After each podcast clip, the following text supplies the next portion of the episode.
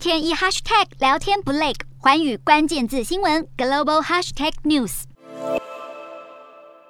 据彭博社报道，虾皮母公司东海集团的美国存托凭证比去年十月的高点下跌超过百分之八十，原有的两百二十亿美元（约六千五百亿台币）的资产大缩水，让东海集团创办人李小东也不再是全球五百大富豪。不过，他仍然拥有四十七亿美元的身家。东海集团不断加速扩张，在去年第四季时，净亏损已经就有所扩大。更有市场分析员不看好东海今年第一季度的业绩，预估会出现创纪录的七点四亿美元亏损。特别是来自强劲对手阿里巴巴等的激烈竞争，以及随着防疫限制松绑，消费者将开始回归实体商店，都会让作为东海集团主要收入来源的电商销售额可能会低于它八十九亿到九十一亿美元的全年财测。疫情初期，人们对电商还有游戏的需求大增。让许多科技巨头因此受益，更得以快速致富。然而，在利率节节攀升和乌俄战争影响，这些增长型股票不断受挫。东海集团的经历更是显示出，在疫情间快速致富企业的根本弱点。